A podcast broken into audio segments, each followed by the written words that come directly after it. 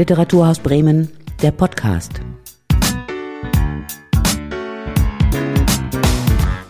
Ja, und heute sind wir bei Barbara Lison. Sie ist die leitende Direktorin der Stadtbibliothek in Bremen und neben dieser an sich schon sehr aufwendigen Arbeit auch noch in so vielen anderen Gremien, Vorständen, Ämtern, dass einem verschwindelig werden kann.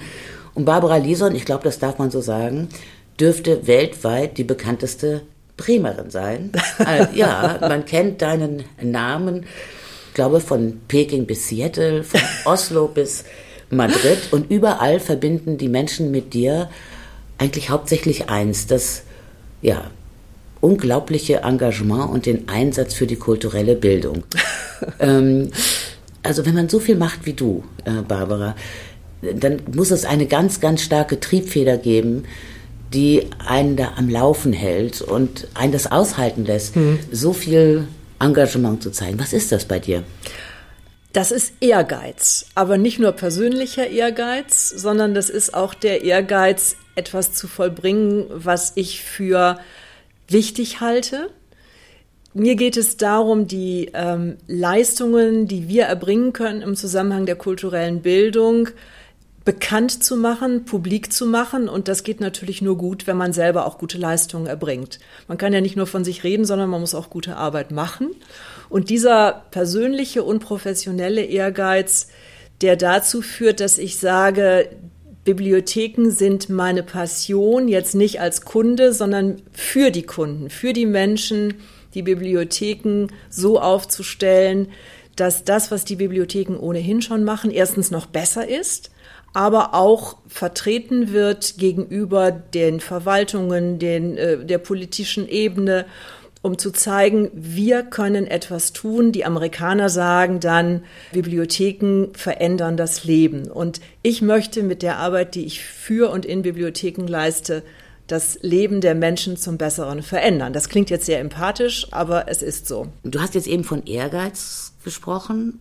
Dafür muss man vielleicht auch wissen, dass dein Lebensstil eigentlich mal ein anderes gewesen ist. Also du bist irgendwie auf anderen Wegen zum Thema Bibliothek gekommen. Eigentlich sollte es was anderes werden. Ja, ich wollte eigentlich Lehrerin werden. Ursprünglich wollte ich eigentlich mal Diplom-Ingenieurin werden für Maschinenbau. Aber in den 70er Jahren das zu studieren und als Beruf anzustreben, wenn man Frau ist, das war schon ein Risiko, das mir meine Mutter ausgeredet hat. Gott sei Dank kann man ja nur sagen. Auch gut, dass du nicht Lehrerin geworden bist. Nein. Sonst hätten wir nicht so eine schöne Stadtbibliothek hier. Ja, ne? das stimmt. Aber ich habe mal Slavistik und Geschichte studiert und war eigentlich ganz offen, was ich eigentlich machen wollte.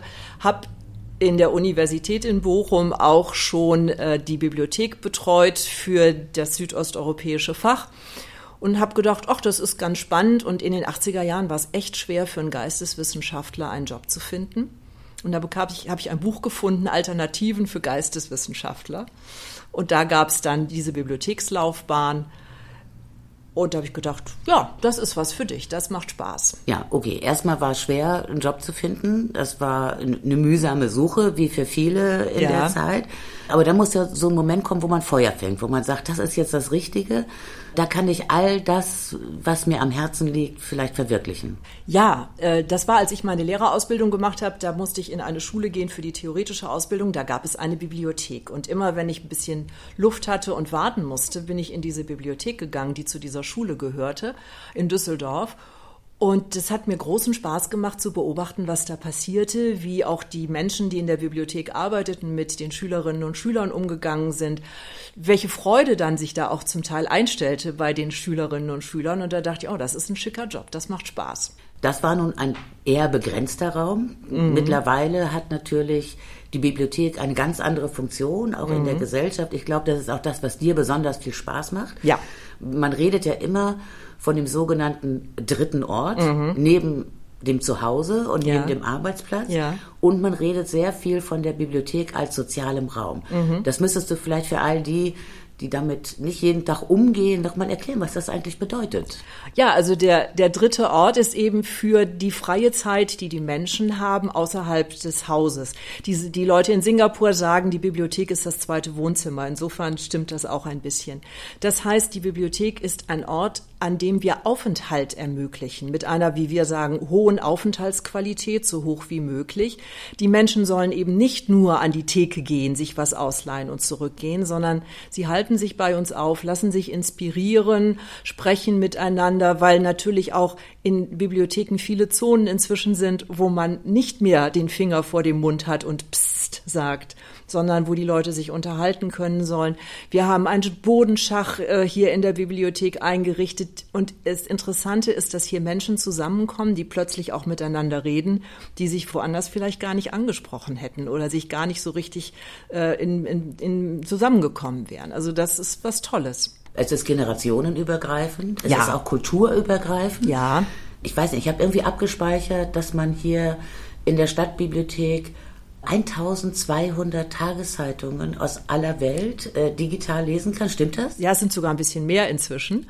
Man kann sie in der Originalsprache lesen und diese Software, die es dafür gibt, die macht auch die Übersetzung. Also Oh, man, das wusste ich ja. Ja, ja, das muss man dringend nutzen. Ja, ja, ja, ja. Und das ist nicht nur ein Angebot, das wir vor Ort haben, sondern das gibt es auch digital online so dass man sich mit unserer Bibliothekskarte da eben auch digital und online von zu Hause aus reinwählen kann. Man kann natürlich auch ordentlich die Zeit lesen und äh, die Süddeutsche und auch andere deutsche Tageszeitungen, aber das Schöne ist eben natürlich, dass unsere internationalen Gäste, von denen wir viele haben, auch Leute mit Migrationshintergrund, die zu uns kommen, das natürlich sehr gut nutzen. Dann brauchen sie sich nicht ihre eigene Tageszeitung zu halten und haben auch die Muße, vielleicht mal wieder eine Zeitung wahrzunehmen und nicht nur schnelle News-Apps zu lesen. Naja, das ist ja auch nur ein Beispiel von vielen, Mhm. äh, was in einer Stadtbibliothek heutzutage möglich ist, dass sich Menschen begegnen, Ja. zumindest wenn nicht Corona-Zeiten sind, Ja. dass sich Menschen begegnen, die aus ganz unterschiedlichen Zusammenhängen kommen. Und ich glaube, es gibt überhaupt keinen anderen Ort in einer Stadt, wo das so einfach möglich ist, also so barrierefrei auch möglich ist. Ja, die Barrierefreiheit ist ein ganz wichtiges Moment und zwar eben nicht nur die physische Barrierefreiheit, sondern eben auch die, die psychische und mentale Barrierefreiheit. Bei uns äh, wollen wir den Eindruck vermitteln, dass alle Menschen willkommen sind, dass sie alle bei uns ihre Freude haben können und dass sie das, was sie suchen, auch bei uns finden können. Und wenn es nicht vor Ort ist, dann helfen eben unsere Beschäftigten dabei, es vielleicht im Internet oder woanders zu finden. Wichtig ist auch, dass wir sagen, wir möchten auch etwas bieten, was die Menschen zu Hause nicht haben. Das heißt sowohl äh, vielleicht eine, eine neue Sitzatmosphäre, neue Möglichkeiten, sich zu bedienen äh, im Internet, aber eben auch neue Technik. Wir haben zum Beispiel jetzt noch kurz vor Corona eine Ecke eingerichtet mit Senatsgeldern, wo wir ähm, Virtual Reality zeigen und wo man sich also mit diesen berühmten Brillen aufmachen kann und Städte erobern kann oder ins Haus der Anne Frank gehen in Amsterdam und sich da orientieren. Also Technik zu präsentieren, die nicht selbstverständlich in den Haushalten der Menschen ist, um die Menschen darauf hinzuweisen, guck mal, auch die moderne Technik kann für dich ein Vorteil sein, eine Errungenschaft sein. Das ist ein unheimlich gutes Beispiel, äh, wie ich finde. Und das bringt mich gleich zu der nächsten Frage. Man muss ja in deiner Funktion zumindest auch den gesellschaftlichen Wandel, den technischen Wandel, den wissenschaftlichen Fortschritt und so, muss das immer alles im Auge behalten, um so eine Bibliothek, so ein großes Mutterschiff sozusagen, irgendwie beweglich zu halten und auch auf Kurs zu halten. Ja, ja, also das Entscheidende ist, dass wir nicht stehen bleiben. Ich sage jetzt öfter, auch wenn andere Leute mich darauf ansprechen, wir haben jetzt die Normalität verlassen oder das, es gibt ja das alte Normale und wo ist das neue Normale? Dann sage ich immer, zumindest für uns Bibliotheken gibt es keine Normalität im Sinne von wir sind eingefroren, sondern für uns gibt es eigentlich nur den beständigen Wandel. Und ich bin jetzt äh, 35 Jahre im Beruf, stelle fest, was sich alles in diesen 35 Jahren geändert hat, von einer reinen Buchausleihbibliothek zu einem ja, Kommunikationsort, zu einem sozialen Ort, zu einem digitalen Ort. Also es ist so vielfältig, was sich da entwickelt hat. Und das könnte nicht sein, wenn ich nicht gleichzeitig immer nach draußen gucke und schaue, was passiert in der Welt und wie kann ich das für die Nutzerinnen und Nutzer der Bibliothek sinnvoll einbringen. Aber man kann sich auch dann auf nichts ausruhen. Also man Nee. muss immer in Bewegung bleiben. Ja. Das stelle ich mir ganz schön anstrengend vor. Und dann kann man sich auch vielleicht vorstellen, warum es noch immer Bibliotheken gibt, wo es vielleicht doch nicht ganz so aussieht wie hier in Bremen, oder? Ja, das, das stimmt natürlich. Also es ist übrigens nicht nur eine Altersfrage, will ich, will ich sagen. Es gibt auch junge Kolleginnen und Kollegen in unserem Beruf, die sagen, jetzt habe ich ausgelernt, jetzt setze ich hier und mache das, was ich gelernt habe, immer weiter so. Das ist etwas, was hier in unserem Haus überhaupt nicht vorkommen soll. Wir versuchen mit vielen Arbeitsgruppen und anderen äh, Maßnahmen den Fortschritt auch zu uns ins Haus zu holen, aber nicht unreflektiert, sondern natürlich immer bezugnehmend auf die Interessen unserer Kundinnen und Kunden, wofür, wofür wir da sind. Das ist ganz selbstverständlich. Es macht einfach Spaß. Ich gehöre zu den Menschen, die sich furchtbar langweilen, wenn es keine Herausforderungen Veränderung gibt. Insofern passt das auch zu dem Ehrgeiz, mit dem wir angefangen haben. Äh, wir haben aber auch mal ein Motto gehabt, als die Stadtbibliothek 100 Jahre alt wurde. Das hieß Kultur in Bewegung. Und es ist eben nicht nur Kultur in Bewegung, sondern auch die Menschen, die bei uns sind, in Bewegung. Und ich bin sehr glücklich, dass wir hier Beschäftigte haben, die mit mir diesen Weg schon lange gehen oder auch neu gehen. Und die Nutzer halten euch auch gut in Bewegung. Wenn ich an einem ganz normalen Tag hierher komme äh, und durch den Lesesaal gehe oder mich irgendwo hinsetzen möchte mit einem Buch, wen treffe ich hier alles an? An einem ganz normalen Tag ähm, triffst du an Hausfrauen, äh, Mütter mit kleinen Kindern, die äh, tagsüber dann auch kommen können. Du, kann, du triffst an Schulklassen, Kita-Gruppen mit den Lehrkräften natürlich. Du triffst an Menschen, die keine Arbeit haben im Moment die sich hier neu orientieren wollen zum Beispiel oder auch einfach nur entspannen wollen. Du findest mittags Leute, die ihre Mittagspause hier bei uns verbringen und äh, in den Zeitschriften im Lesegarten äh, vielleicht etwas blättern. Du findest außerhalb der klassischen Arbeitszeit dann auch oft die arbeitende Bevölkerung natürlich. Die ist dann etwas gehetzt, weil die Randstunden da leider nicht so möglich sind. Aber du triffst natürlich Leute aus der Innenstadt an, du triffst Leute aus Gröpelingen an, die hier in der Innenstadt zu tun haben. Also das Spektrum ist auch relativ weit und du triffst auch Leute an, die sagen, ich wohne außerhalb von Bremen und bei mir bietet mein kleiner Ort nicht das, was ich hier in der Stadtbibliothek Bremen bekomme die dann eben hierher kommen, weil sie vielleicht in Bremen sowieso zu tun haben, alle vier Wochen und sich etwas ausleihen. Klingt toll, ist auch toll, wenn man äh, sich hier bewegt in der Stadtbibliothek. Es ist wirklich ein sozialer Ort, ein Ort der Begegnungen. Ich finde es nur manchmal ein bisschen schade, dass man auch nicht abends hier sein kann oder am Wochenende hier sein kann, wie in anderen Städten. Zum Beispiel, ich kenne es aus Rotterdam, da haben die bis 10 oder 11 Uhr abends auf und die haben auch am Wochenende auf.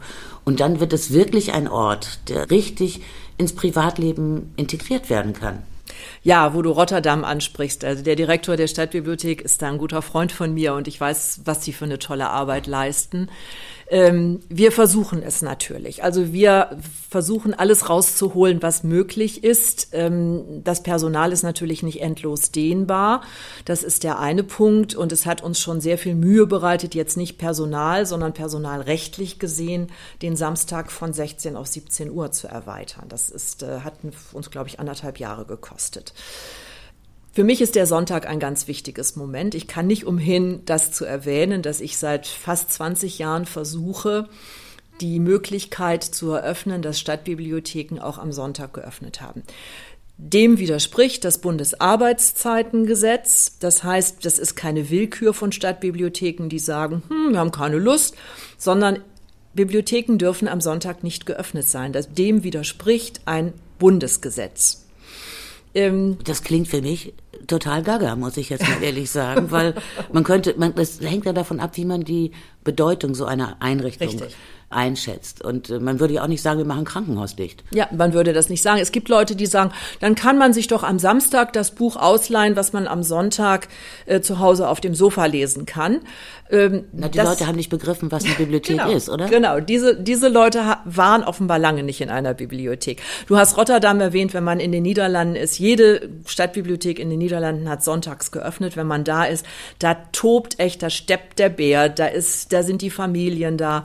Und wir wir haben ja sechsmal hier 2012 schon ähm, einen Probelauf machen dürfen und da war voll. Die Bibliothek war voller Familien, voller Menschen, die auch gesagt haben, dann bin ich sonntags nicht alleine, komme ich in die Bibliothek. Ist auch ein ganz wichtiges Moment als sozialer Aspekt natürlich.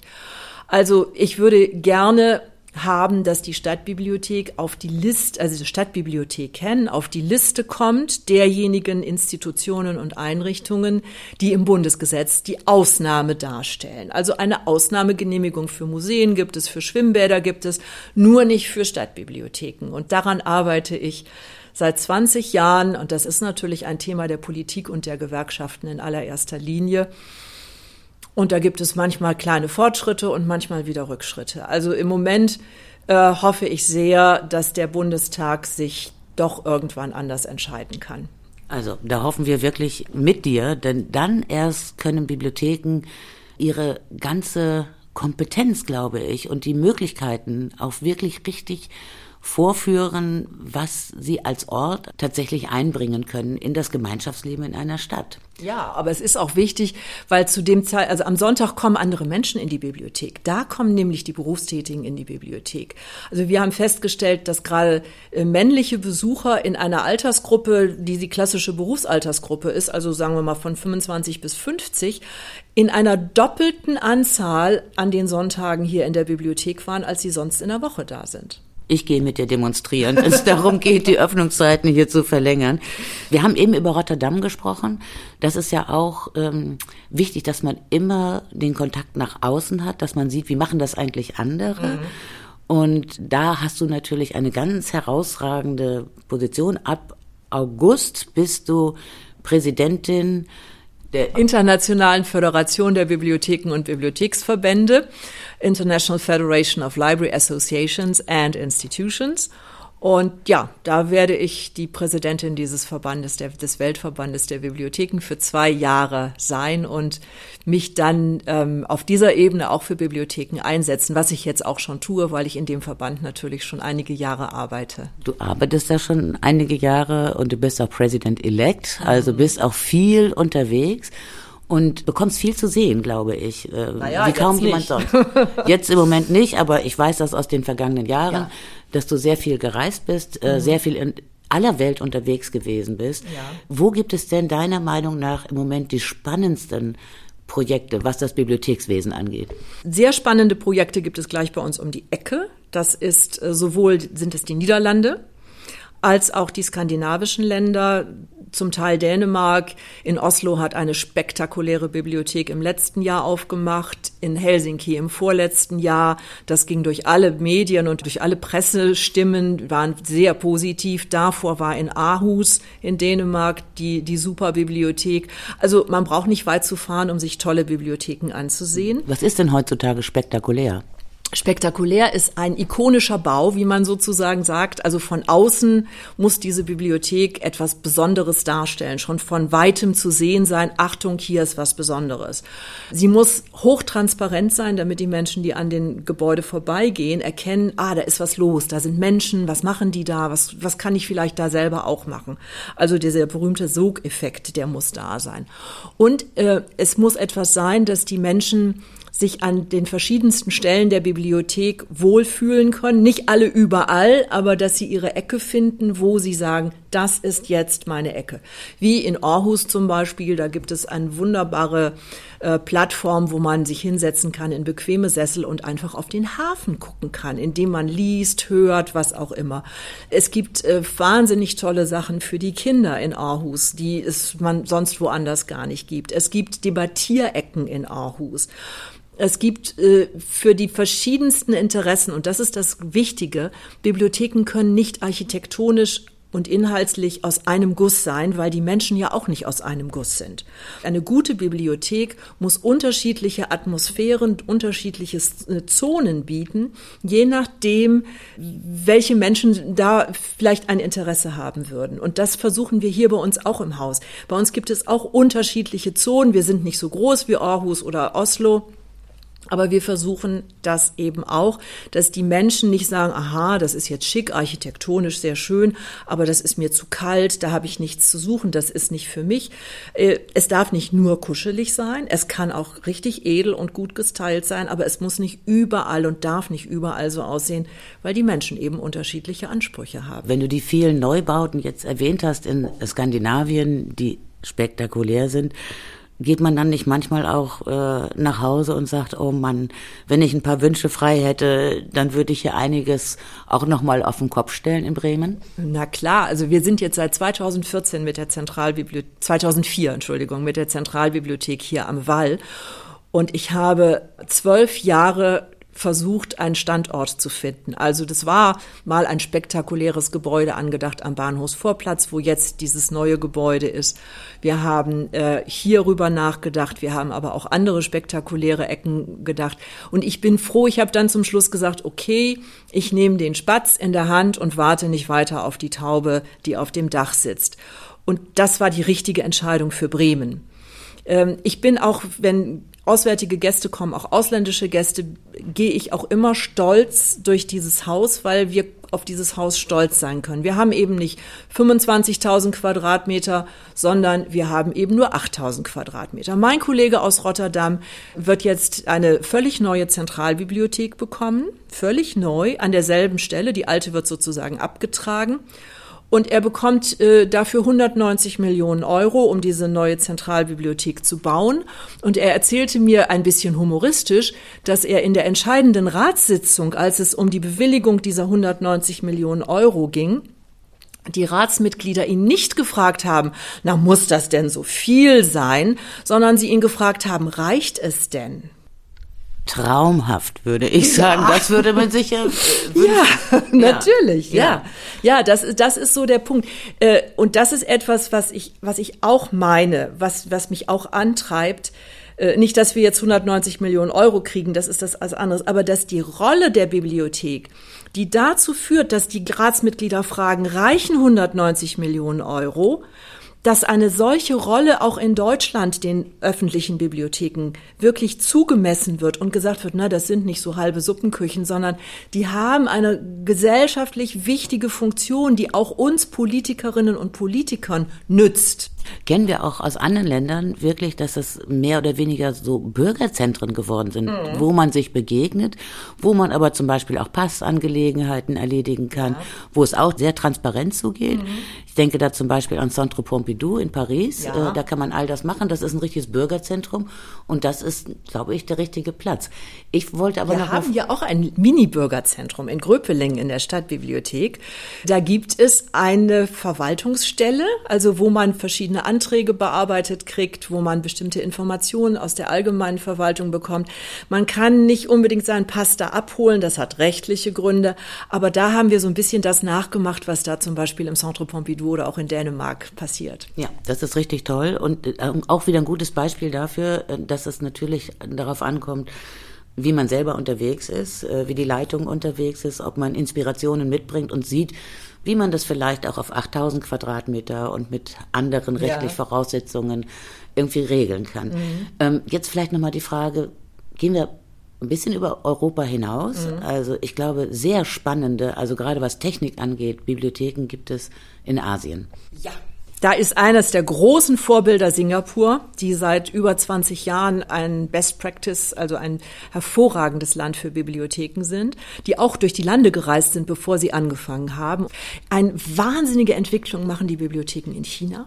Die Stadt Guangzhou hat eine neue Zentralbibliothek bekommen, die, glaube ich, 60.000 Quadratmeter groß ist, wo einfach jeden Tag 20.000 Menschen zu Besuch sind. Das muss man sich mal vorstellen. Bei uns hier in Bremen sind 2.000 bis 3.000 Menschen zu Besuch. Das ist auch schon viel. ja, das ist auch schon viel.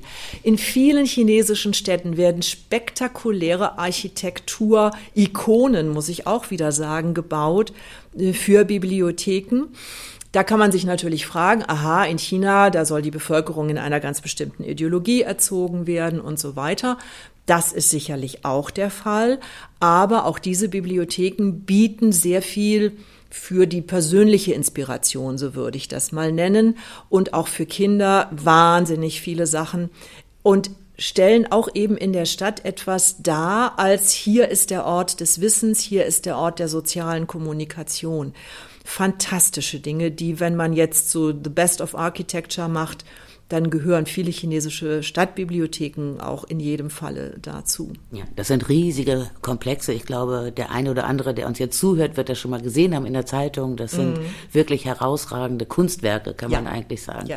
Kommen wir mal von den ganz großen Projekten, von diesen glanzvollen Projekten, vielleicht auf die ganz kleinen zu sprechen, als Gastgeberin von Bibliothekarstagen, auch in deiner Funktion als Präsidentin dieser weltweiten Vereinigung, kennst du natürlich auch ganz andere Projekte. Und die werfen meiner Meinung nach auch ein besonderes Licht darauf, was Bibliotheken eigentlich bedeuten für die kulturelle Bildung und äh, für die Teilhabe auch. Fallen dir da so besondere Beispiele ein, die dich besonders beeindruckt haben? Ja, mir fällt das Land Kolumbien ein. Ein Land, das gesellschaftlich sehr, sehr große Schwierigkeiten hatte. Die Menschen lebten im Risiko, weil da diese Terrororganisation äh, tätig war. Und die Regierung hat ein Bibliotheksprogramm ausgerufen zur Schulung der Menschen, Lesen und Schreiben überhaupt erstmal zu lernen und hat kleinere Bibliotheken auch auf dem Land ausgebreitet, Bücherbusse äh, fahren lassen. Und ich fand das so begeisternd. Ich habe mal einen Film darüber gesehen und da war eine ganz alte Dame aus, äh, aus Kolumbien, die sagte, sie hätte eigentlich nie in ihrem Leben eine Brille gebraucht.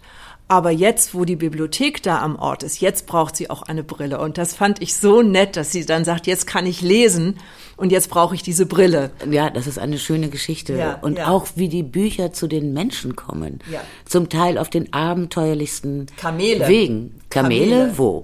Kamele ähm, in, ähm, ich meine, das war sogar in der Mongolei. Kamele in Afrika in einigen Ländern Kamele dann kleine Boote in irgendwo auf, auf Nebenflüssen des Amazonas in Brasilien, kleine Boote in Nicaragua, Bücherbusse.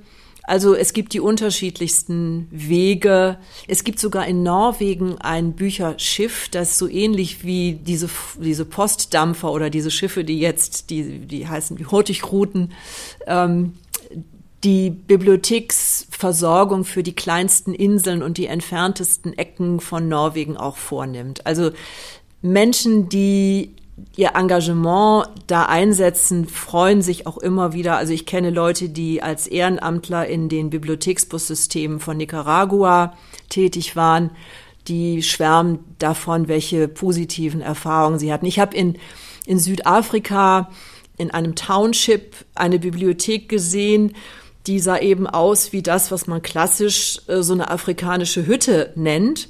Sehr schön innen alles aufgeräumt, alles wunderbar, alles toll. Und am Eingang stand eine große Schüssel mit Präservativen. Also auch da Aufklärung. Es ist ja nicht nur das Lesen, sondern es ist Aufklärung über, über das Leben. Es ist Aufklärung oder den Menschen zu helfen, ihre Alltage zu bewältigen und auch ihr Leben zu bewältigen. Für viele Menschen, wo HIV ein wichtiges Thema ist, ist das Thema, wie gehe ich mit Präservativen um, lebenserhaltend. Also man bekommt äh, schon durch dieses Spektrum, was du gerade beschrieben hast, zwischen Singapur, Peking, äh, Skandinavien, Kolumbien oder vielleicht den Townships oder der Kamelbibliothek in einem afrikanischen Staat einen Eindruck davon, was für ein Spektrum du als Präsidentin des Weltverbandes dann demnächst irgendwie im Blick zu halten hast. Muss man da sowas wie eine Antrittsrede halten oder eine Bewerbung äh, abgeben oder Ideen entwickeln, wie man sozusagen weltweit diesen Bibliotheksgedanken weiterentwickeln will? Klar, eine Antrittsrede werde ich halten müssen. Ähm, die wird sicherlich auch gestreamt werden. Aber ich werde, glaube ich, bei unserem Headquarters, also bei unserer Geschäftsstelle in Den Haag, äh, werden wir das alles machen. Ja, jede Präsidentin und jeder Präsident hat ein sogenanntes Theme, also ein Motto. Und ich bin jetzt in der Klärungsphase dieses Mottos. Das kann ich noch nicht verraten, aber es wird natürlich ein positives Motto sein und ich bin sehr, sehr froh, dass ich dieses Motto mir nicht schon letztes Jahr ausgedacht habe oder noch nicht, noch nicht darüber so intensiv nachgedacht habe, weil natürlich Corona und die Umstände, die es da gibt, äh, eine Rolle spielen wird. Das, das ist selbstverständlich. Wir haben äh, eine Strategie unseres Weltverbandes gerade vor anderthalb Jahren veröffentlicht für das Jahr bis einschließlich 24. Äh, und meine Aufgabe ist natürlich dann auch, diese Strategie mit Leben zu füllen. Nicht nur umzusetzen, sondern auch mit Leben zu füllen. Und diese Strategie heißt, dass sich der Verband dafür einsetzen wird, äh, die Bibliotheken äh, instand zu setzen, zu unterstützen, Dienstleistungen zu bringen, sich mit anderen wichtigen Playern in diesem Zusammenhang zu vernetzen, äh, natürlich auch versucht, diese Bibliotheken nach vorne zu bringen und vor allen Dingen auch die nachfolgende Generation der Bibliothekarinnen und Bibliothekare zu unterstützen das könnte ich mir vorstellen, müssen auch ganz andere Leute sein, als die, die vielleicht jetzt schon ein paar Jahrzehnte dabei sind. Man braucht vielleicht auch andere Qualifikationen, neue Qualifikationen als Bibliothekar. Ja, man braucht Qualifikation und Haltung. Und äh, heute kann man in einem Vorstellungsgespräch, glaube ich, nirgendwo mehr was werden, wenn man sagt, ich, ich liebe Bücher oder ich lese gerne. Früher war das sicherlich ein klassischer Satz, um äh, Bibliothekar zu werden oder sich das zumindest so vorzustellen.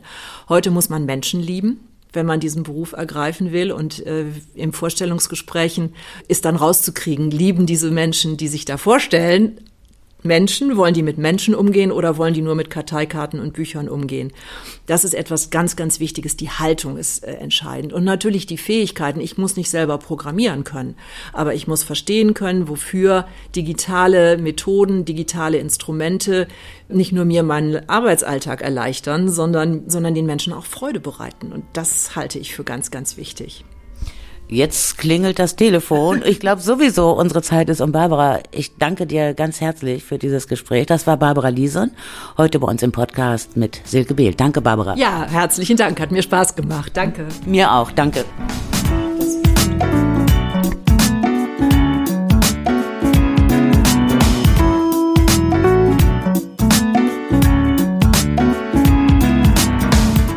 Das war Literaturhaus Bremen, der Podcast.